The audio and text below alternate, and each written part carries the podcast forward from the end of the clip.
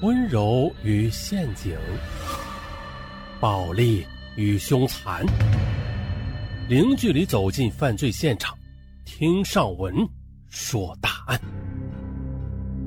本节目由喜马拉雅独家播出。二零一三年三月十五日，无锡市公安局南长分局在辖区内全面的清查易涉毒场所，在当晚的行动中。根据群众提供的信息，在一个出租屋内，一名男子因为涉毒被擒获。而在这名男子的住处，警察不仅发现了吸食毒品的工具，还搜索出了该男子所藏匿的毒品二十七克。该男子当场承认了毒品是其所持有的，所以当天呢，警察就把这名涉毒男子带回派出所，进一步的进行审理。经过审讯，该男子称，他姓陆，四十岁，是名务工人员。在出租屋内搜索到的毒品是他自己食用的。这陆某呢，平时爱好赌博，赌运不佳的时候便沾染上了毒品。而卖给他毒品的中间人是个外地人，陆某也不清楚这个中间人是住在哪里的。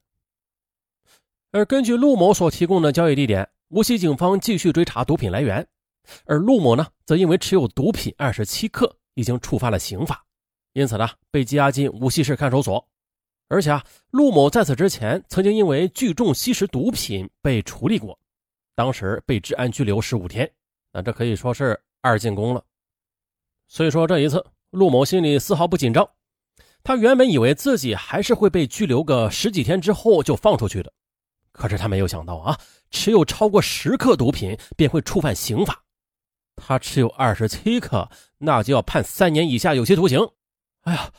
这个时间已经大大的超出了陆某的意料了，他便开始向看守所里的管教询问能够减轻刑罚的条件。管教对陆某说了，他如果能够掌握命案呐、盗窃、抢劫、贩毒等线索信息，那就可以用检举来换取减刑的机会。啊，陆某当时表示说自己要考虑考虑。五天之后呢，他向看守所反映了一起杀人命案的线索。陆某交代了，他以前呢有个朋友。两人在一起喝酒的时候啊，那个朋友跟他说过，说有个人在八年前把前女友给杀了。陆某提供的这条信息，他到底是真还是假？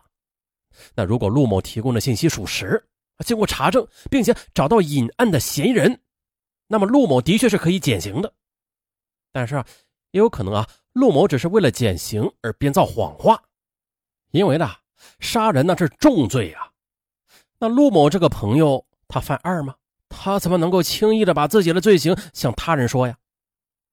陆某表示了，这条信息啊是他两年前获悉的，给他讲这个事件的人姓赵，是在一个私人工厂里边打工的，嗯，四十几岁，而且呢，为了证实自己所言属实，陆某还在公安人口户籍网上对赵某进行了辨认。不过，虽然陆某提供了赵姓男子的信息吧。但是他却无法提供命案发生的时间，也说不出这凶手和死者的姓名，更加不清楚凶案发生的地点。所以呢，此时警方对陆某提供的这条信息还是持怀疑态度的。很快的，警方找到了赵某。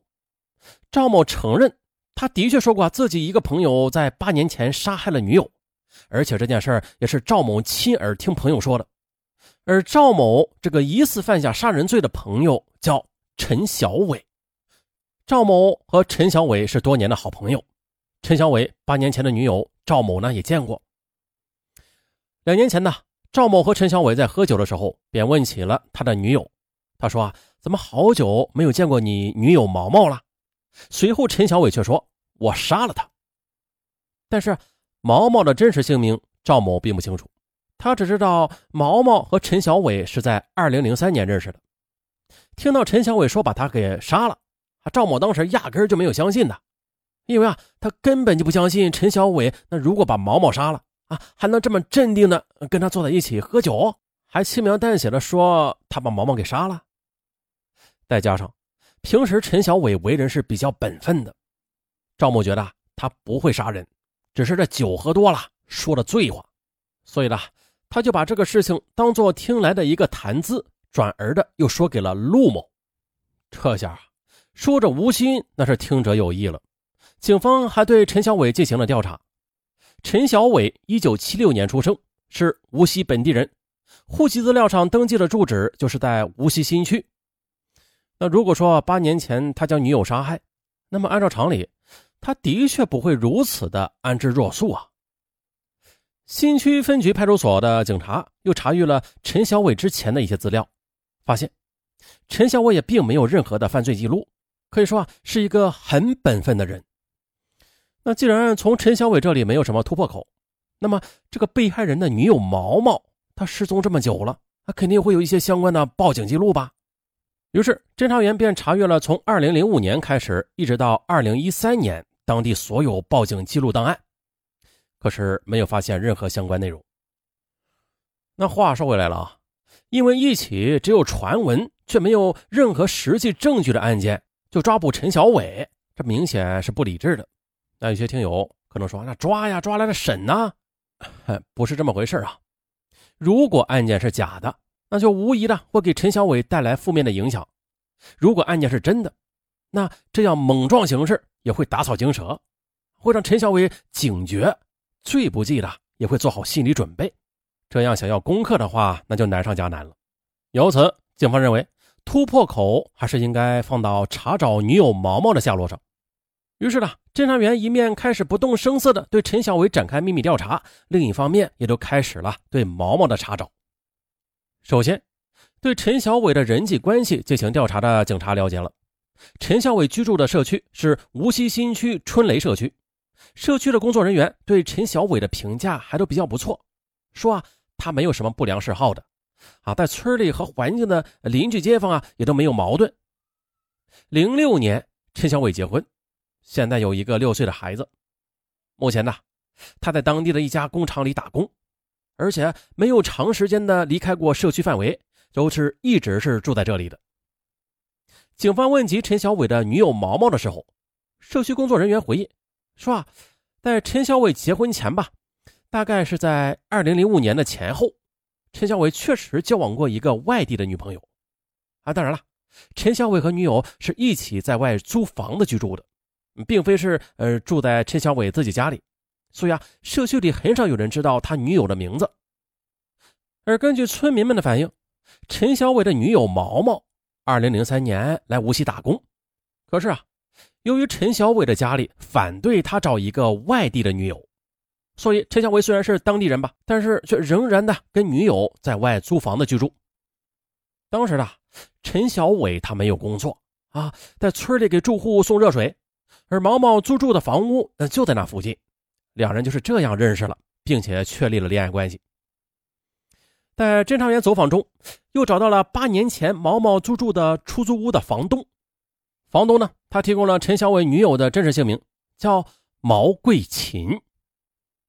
由于毛毛的姓氏特殊啊，房东签合同的时候啊，不认识这个毛字，还特意的向毛毛请教过，所以呢，对他的名字那印象是特别的深刻。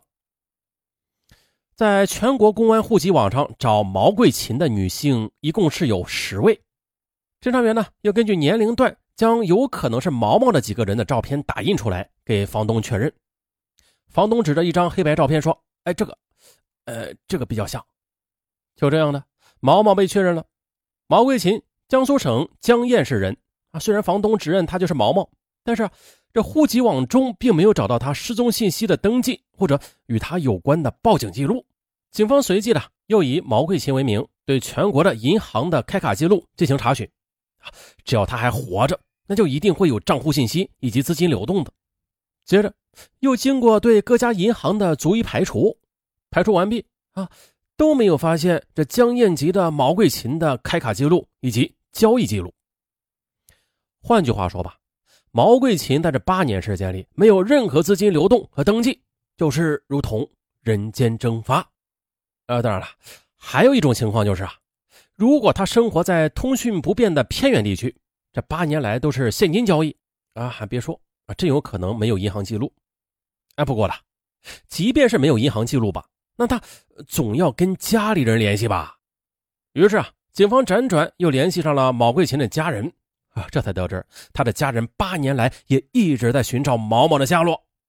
可是啊，一直都没有找到。